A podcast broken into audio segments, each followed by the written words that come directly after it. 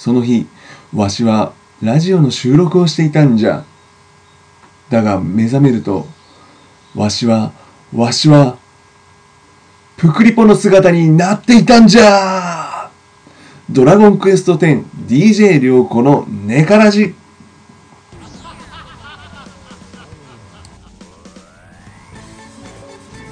はい、ネカラジ第3回です。今回もよろしくお願いします。DJ 涼子です。はい、えーなぜこんなにテンションを上げているかというと、本日は12月5日、昼となっております。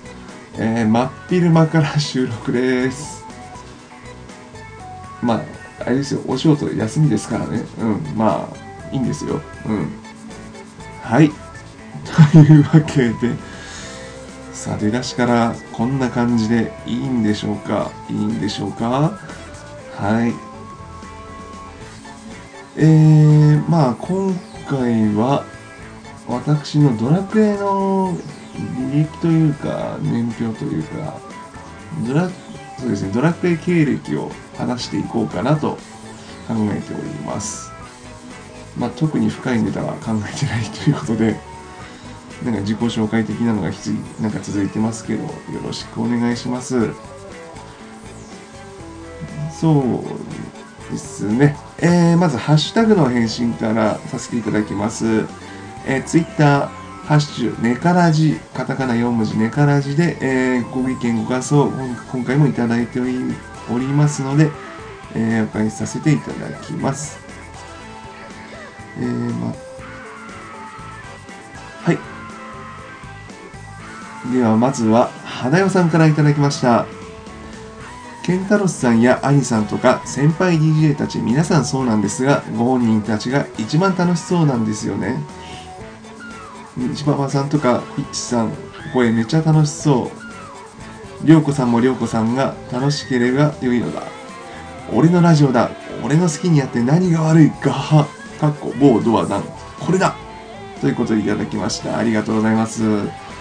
えーそうですね。前回からもなんか悩んでるみたいなことをなんか話しちゃったせいでなんか皆さんにちょっと心配してもらってたみたいで。で某ドアダウンということで、えーこれに返信がケンタロスさんが返信しておりますね。花代さんヘビーリスナーだな。よく分かってらっしゃる俺の性格をということで。もう皆さんね好き勝手やらせやっているということで。はいえーということでね、私も好き勝手やらせていただこうと思っております。えーもうやってるって。うん。はい。えー、花屋さん続いてもいただいてます。えーバトエン会って感想ですね。まだやってないな。報酬に仕草とかあるなら絶対即やるんだけど、カジノのスロットとか本当寝落ち量産マシンだけどやらねば。プレイベとか、プレイやフレのおしゃべり、日課防衛軍とお誘いが、やる、お誘いとかやることいっぱいありますよね。いろいろ手が回りませんわ。まあ、楽しければ良いのだ。ということで、ありがとうございます。えーバトエンの仕草がありますね。えーあれは、なんだろう、職人の工具を掲げる？私そっち持ってないんですよね。えーそれと同じ動作でバトエンを掲げる動作がありますので、あまあ、確かバトエンポイントがいくつ ?300 ぐらいいたかな。えーとまあ、とりあえずそんなに入手難しくないので、バトエンちょっとかじってみたら、はい。まあ、まあでも本当に、うん、前回も言いましたけど、バトエンハマっちゃうと一気にハマっちゃうんで気をつけてくださいね。はい、花屋さんありがとうございます。はい、で、お次は豆田さん。えー呼ばれたらホイホイ行きますということで、えーそうですね、前回話させていただきました、えー漫画もちょっと語りたいということで、はい、豆田さん、そうですね、蒼天総羅会とかやれたらぜひお呼びしようかと。豆田さん、他に漫画もやっぱ読むのかな？いろいろ、えー最近の涼子の読んでる漫画は、えー、剣眼アシラという格闘漫画です。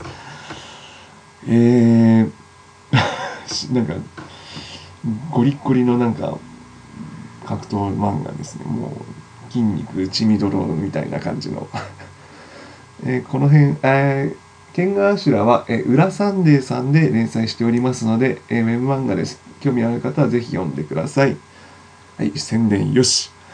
はい、続いて、えー、しょうまさん。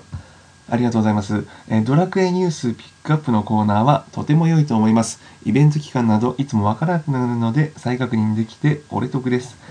バトエンは世代的に触れてないので遊ぼうとは思ってなかったのですが、必死に説明している涼子さんに感動したのでちょっと遊んできますということでありがとうございます。いやー、バトエン、あんな、あんななんか稚拙な説明でやってくれればありがたいです。はい、世代が本当にね、バトエンは、どうなんで、うん、自分が本当に出たのが小学校低年ぐらいの時なんで、ええまあもうやったんですね。もうおもちゃとかに行って並んでるのを見て、まあ父親におねだりして、はい、や、やりましたね。うん、バトエンぜひやってみてください。ありがとうございます。続いて、パンタンさんからもいただきました。バトエン会拝聴しました。世代的にバトエン何それ？なのですが、実際に遊んでみると戦略性が高く面白かったです。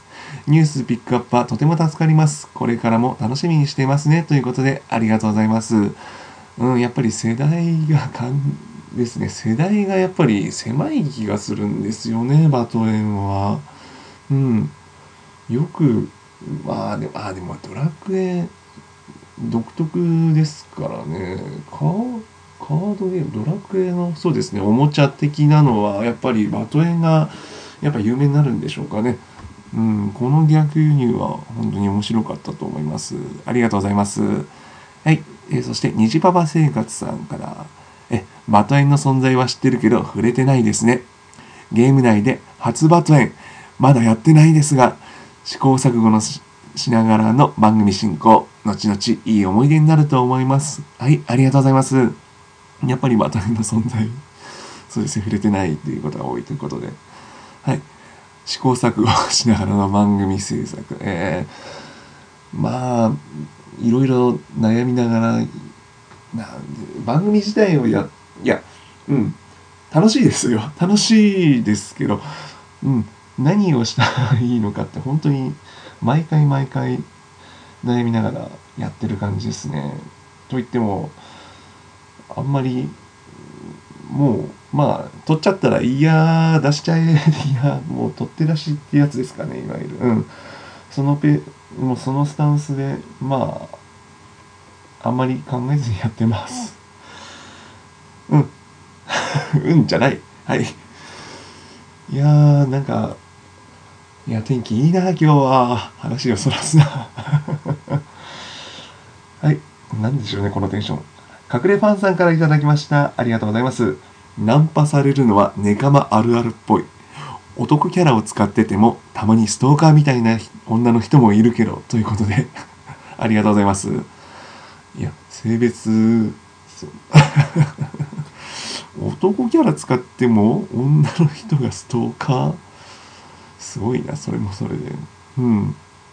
いや、まあ、ストーカー、うちのチームもストーカー、その追っかけるの上手い人がいますからね、緑のドワーフが。気づいたらいるとか、後ろにいるとか、しょっちゅうされてます。えー、やずさん、やずさん、まだストーカーしちゃダメですよ。チームメイトに説教します。はい。そして、魔王さんから、チワワン、虹パパさんの住まいは、りょうこさんと聞いて伺ったのですが、こちらでしょうか。第2回拝聴りょうこさんの好きな職業や装備、コンテンツ話などお聞きしてみたいです。ということで、ありがとうございます。えっと、虹パパさんの、虹パパ生活さん、そうですね、虹パパラジオ、虹パせ虹パパさんがやってる虹パパラジオの方で、その読んでいただきまして、えー、りょうこのまたぐらの下にいるプクリポの 虹パパさんがいて、で、そこで白チャットで、ここに住みますって言ったのが、この、い言ったと、この間、えー、虹パパラジオさんの放送で話されてて、それの続きということで。うん、おかしいですね、みんな。はい。こんなお気楽なラジオとなっております。はい。というわけで、えー始めていきたいと思います。はい。ネカラジ第3回、よろしくお願いします。はい。じゃあ、ジングル。ドラクエ10 DJ 良子のネカラジ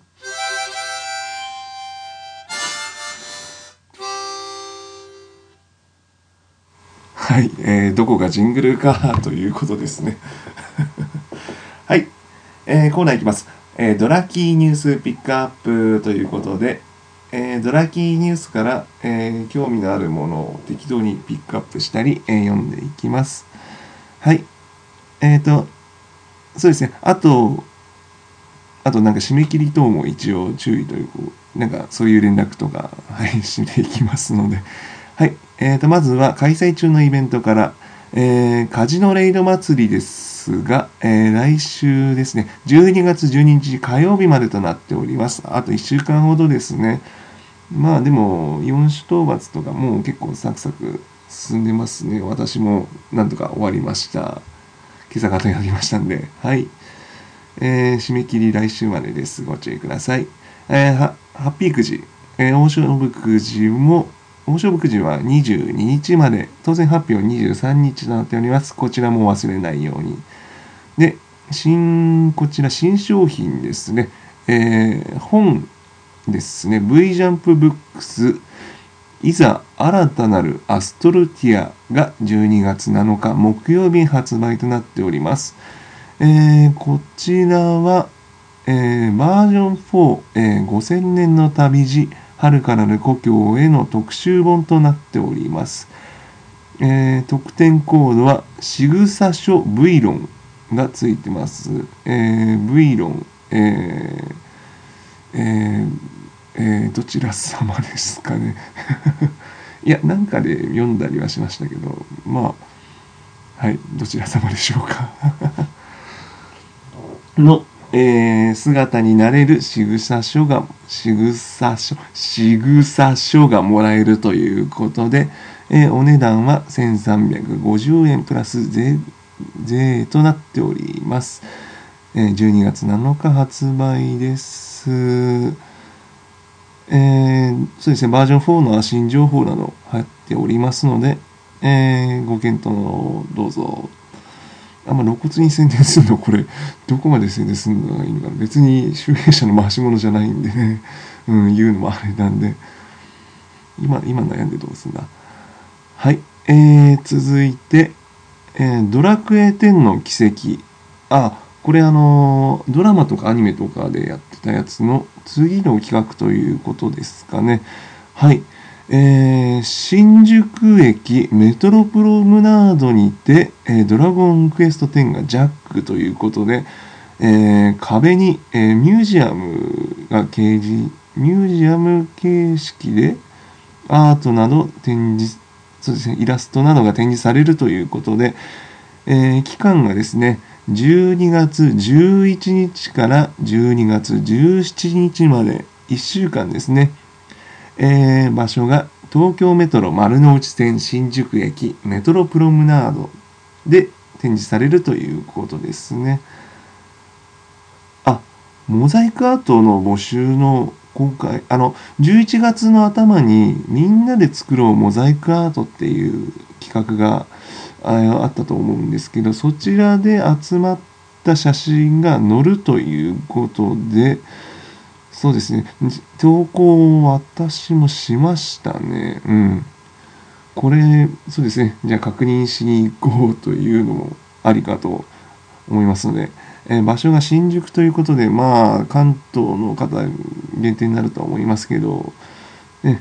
まあ、1週間ありますのでいつ行けるかな。えー、っと実は週その日その週の末あたりはちょっと名古屋の方まで旅行行かなきゃいけないので行けるかなこれ。15日金あ自分のスケジュールを確認してどうすんだと。はい。はい。メトロでのはい。違うメトロでの、ん、新宿駅で展示ということで。はい。ぜひ行ってみてはどうでしょうか。私も行きます。多分。はい。というわけで、ドラキーニュースピックアップ以上です。ドラゴンクエスト10ネカラジ編集楽しいですね ってなんだというわけで、はい、本編本日のテーマは、えー、私のドラクエ遍歴ということで、えー、語っていこうかとまずですね、えー、私はえー、生まれ年というか、まあ、ほぼドラクエと同い年なんですね。えー、まずそれを前提に、え、ファミコン持ってませんでしたというわけで、初プレイがドラゴンクエスト5天空の花嫁、え、1992年9月27日ですね。あ、えー、ちなみに参考はドラクエのまとめウィキさんの方をちょっとお借りしてます。はい。えー、ドラクエ5最初プレイしました。まあね、この時は、もう小学校低学年ですからね、なかなか難しいですね。話の理解が難しいですね。その結婚イベント、めっちゃ悩んで、フローラにしましたね。いや、お前悩んでフローラかって言いますけど、ああ、語りたい、語りたい、語っちゃおう。えーとですね、私めっちゃ悩んでフローラにしたんですよ。なんでかっていうと、まず、幼馴染の恋人っていうものが、この時期、わかんないんですよね。まず恋愛というものがわからないんで、で、あの、フローラ選ばなきゃ天空の盾もらえないと思ったんですね。で、で、な、で、で、あの、パパスの手紙には、だから、天空の装備を探して、勇者を探し出せって書いてたじゃないですか。死んだ父親の思いを無限にできねえっていうことで、フローラを選んだんですね。いや、でもあれ、ちゃんと、だから、だから別に幼馴染だからっていうかどどうそう思うんですよね。だから別に色恋とかじゃなくて気持ちの問題なんでこれは。うんそんなに悪いことしたと思ってないですからね。ということでフローラ派。ということでフローラ派じゃないですよね。うん、あんまりだからそういう考えどうかなと。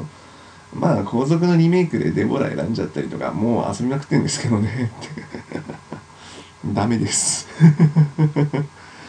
はい。えー、続いてトルネコとかあトルネコとかってなんだよ。トルネコが翌年発売されてえ不思議なダンジョンシリーズこの辺もかなりプレイしましたね。多分自分の中では試練が風来の試練ですね。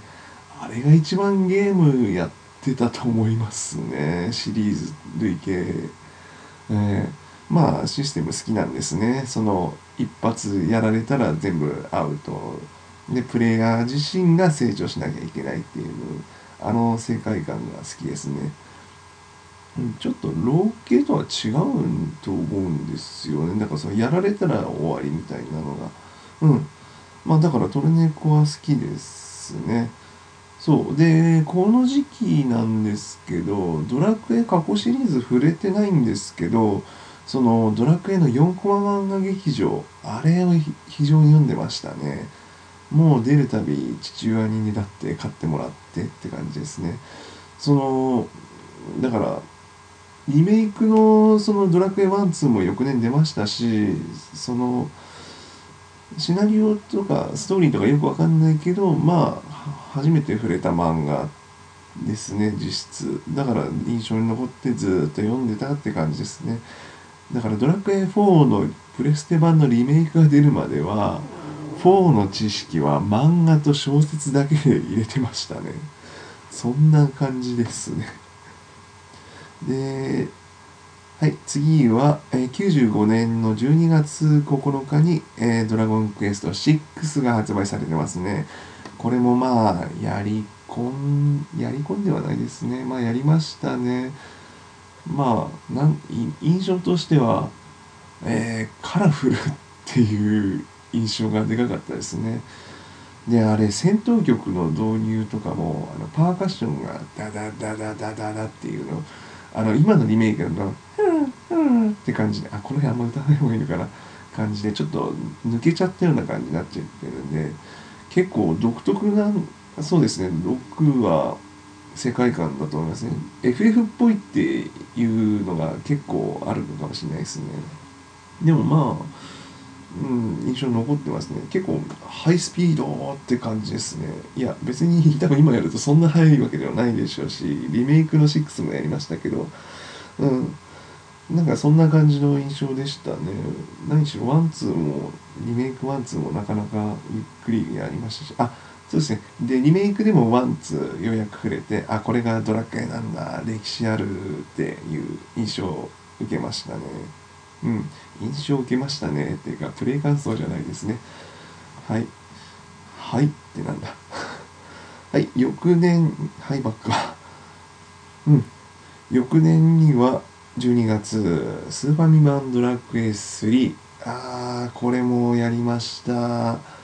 ドラクエ3はあのやっぱニュースでの大渋滞大行列ですね。あれをだから知ら歴史として知らないんで知らないっていうかうん知らなかったんで当時を。ああじゃあこれがやっぱり一番有名なドラクエかって感じでプレイしてうん。さすがに王道ストーリーだな。父親の影を追ってで自分で大魔を倒して別の世界行ってって。でもまあ別の世界ってっていうのはドラクエ6とかでもやってますからね。うん。その後だったんで正直言うとあんまりその印象思い出補正が強いわけではないですね。シリーズの中の一つって感じですけどね。まあでもロトシリーズ123通してはプレイしてやっぱりああいいなっていう。これぞこれぞドラクエかって感じですね。うん。はい。じゃあ続けましょう。あいでこの後セブンが出るまでは合間結構空いてますでいろいろ別の間にトルネコ2とかあとはテリーワンテリーのワンダーランド。ああこれもまあポケモンのドラクエ版って言い方あれですけどやっぱりドラクエモンスターが魅力的なんでね、えー、これを自分で育てられるっていうのは良かったかなとそのモンスターショックでの仲間になるとは違って結構自分でいろいろやりたい放題できるっていうのが良かったですね。はい。で飛びます。2000年の8月えプレステ版「ドラゴンクエスト7エデンの戦士たち」が発売ということで、えー、この時のエピソードとしては、えー、私はドラクエ7を、えー、月刊少年ガンガンの検証で当てました。やりました。といってもまあこの時応募総数違う当選者がなんか7777名当たるとかいう企画だったんでまあまあでも嬉しかったですね。ただこの時受験生だったんで辛かったですね。あのちょっとだけプレイさせてって言ってちょっとだけプレイしたらスライム会うまで1時間かかるっておいふざけんなよプレイできねえよこんなんじゃってなんか長くて長くてクリアしたのは結局1年以上経ってますね。そもそもまったりプレイヤーですからね。職業とかも全然極めてないうちにまあでもクリアしちゃった。頑張った俺って感じですね。いやまあまあでもあそうガンガンで当てたのもまたもちろん戻るんですけどガンガンで当てたエピソードとしてはそのセブンの時は延期がかなり多かった印象ですね。1年ぐらいあった気がしますね。応募自体がだいぶ前にあったんで2年ぐらい前ぐらいにやった気がしますね。だから応募したことを忘れてて家に行った帰ったらあったって感じでだからすごい驚きましたね。そういう意味では印象深いですね。ゲーム内容じゃないんかい。はい。はい。えー、また今飛びます。いろいろ外伝とか出ますね。モンスターズ2トルネポ2あプレステのドラクエ4のリメイクが、え、2001年の11月2日に出てます。いやこの時にようやく4あれですねとうとう会えたなって感じですね。ん？あこれすいませんこれ徐々だった。あのはい。まあようやく会えたなって感じですね。まあだからスーファミだファミコン版のドラクエ触れてない分スーファミとかこういうのでこっちが最初なんで印象が最初がこういう感じなんでピサの仲間イベントとかもあんまり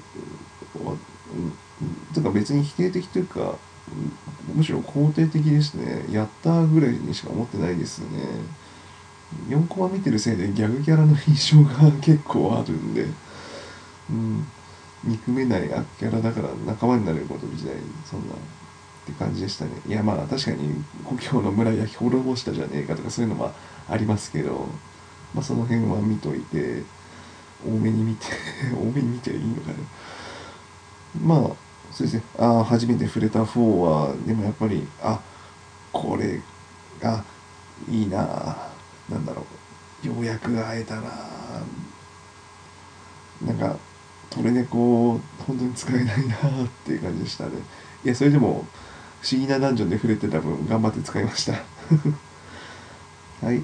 えー、そしてドラクエ飛びまして2004年11月27日ドラクエ8空と海と大地と呪われし姫君発売ということでこの時期この時期も受験生じゃなかったかな。あんまり触れなすぐには触れなかったんですね。でしばらく経った後に触れた8ですね。で8なんですけどこれはやっぱり頭身が上がって歩き回るって感じで印象がガラッとガラッとは違うガラッと変わってるようで実際触るとあドラクエだ変わらないなっていう印象を受けた感じですね。まあでもテンションシステムとかあとスキル振りとかそれこそ今でこそ当たり前ですけどあなんかシステム的な感じになったなドラクエって感じですね。結構パワーバランスむちゃくちゃだったと思うんですねこの前までのシリーズは。なんか極端に強かったり極端に弱かったりとか。でもなんかそんなになんかその辺を慎重になったというかある意味。うん。そういうなんかあ8から本当にあ丁寧だなドラクエっていう感じですね。私は感じましたけどどう思いますかね皆さん。うん。で8はやっぱりで8から表情がつくようになったんですね。あの自分ドアラジさんの過去の「青スラ」っていう企画でその好きな主人公はっていうのでドラクエ8の主人公を投票したんですねこれはあのドラクエのなやっぱり最初に何だろう表情のついたってことでなんかドラクエって自己投影するゲームだと思ってたのが8から完全にもう表情もついてあこいつ自分じゃないなっていうことになってでもまあ FF みたいに明らかに軍人自分と違うその人々の群像劇を見るっていうよりはその近い位置で一緒に冒険してるなって。トーポネズミのトーポみたいにカバンにくっついてあ一緒に旅してるなっていう印象を受けてだから彼の成長を見守るみたいなのでそういう意味ではある意味思い入れがあるキャラですね。でバンダナ巻いてるで バンダナは関係ねえか。うん。自分の好きなキャラですね。うん。そんな感じですね。ドラクエ8あとはジェシカのパフパもういいか。はい。えー、そしてまた今いろいろシリーズ出ましたね。トルネコの3も出たのか。うん。まあドラクエこの合間今やアプリとかはまだ出てないのかな？この時期はしばらく飛ぶのか？はい。でまあ他のシリーズやり込んだまあどうだろうゲームやったりやらなかったりですからね。FF もやったりしましたしまあ他のゲームの話とかもまあそのうちしたいかなと。まあ今日は、ね、とりあえず置いといてまあ飛びます。で2009年ですねドラクエ9星空の守り人やりました。うん。すれ違いでレベル上げあの例の地図ですね。えっ、ー、と正行の地図とか川崎ロッカーの地図でしたっけ？あれも確かもらったと思いますね。なんかうん。すれ違い違い違いぐらいで。いやうん面白かったと思うんですけどあんまり印象ないな正直今思うと。シナリオシナリオはあでもまあ今の天に通じるの天だこれがやりたかったんだなっていうかだから本当に天の試金石的なソフトだった気がしますね。うん。あややりましたけど。ごめんなさい。印象あんま残ってない。やっぱり。うん。そんな感じですね。うん、どの職業とかなんかそういうのもよく覚えてないや。うん。でドラクエ10が発売されたのが2012年の8月2日。あーそっか。もう結それは5年ですもんね今年の夏に。この時は Wii がないんでやってないですねもう正直。で 3DS 版の「ドラゴンクエスト10オンライン」が2014年の9月ああこんそうか2年経った後にじゃあようやくちょっと触れてでこの時に涼子が生まれてで 離れてって感じですね。でそっからさらに3年経って今年の春に復帰という感じでああなるほどなるほど。改めて見るとまあ飽きすぎですね。結構合間合間うん。でもドラクエそんな離れたって印象ないんですよね。あというのもあの自分 iPhone 使ってるんですけどその中のアプリでドラクエほぼ揃ってるんですよね。1から8までできちゃうんですもん。うん。そのなんだろう。そのブラウザスマホゲー？ブラウザゲー？そのなんだろう。あの星のドラゴンクエストとかそういうのもありますけどぶっちゃけ本編できちゃうから全然ブラウザ系やる気ないんですよねそういうの。うん、ででぶっちゃけ天のそのお出かけツールでも釣りとかあと荷物整理とかそういうのでちょこちょこできますしね、うん、だからまあそんな感じですね。ドラクエ。あと外伝はヒーローズとかはやりましたね。うん。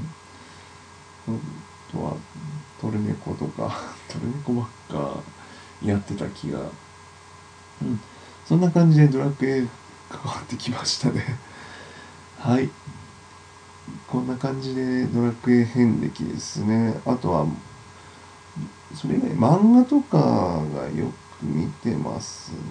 ああ、でも大の大冒険ごめんなさい。実は持ってないです。ロトの紋章も実は持ってないです。全部、あれです。漫画喫茶で読んだ口です。大々ぐらいは揃えたいと思うんですけどね。まあ今は蒼天の空夢中で読んでるんでえまあうんドラクエも本当にいろいろメディアミックスとかもされてますからね。小説とかも全部読んでますね。うん久美沙織先生の456は特に好きですね。あれも非常に読んだ気がします。うん。まあ今後もドラクエいやこれからですねなおさら触れていこうとは思いますんでよろしくお願いします。誰に対してよろしくって言ったんだ俺が うん。はい。では以上とさせていただきます。良子のドラクエ遍歴でした。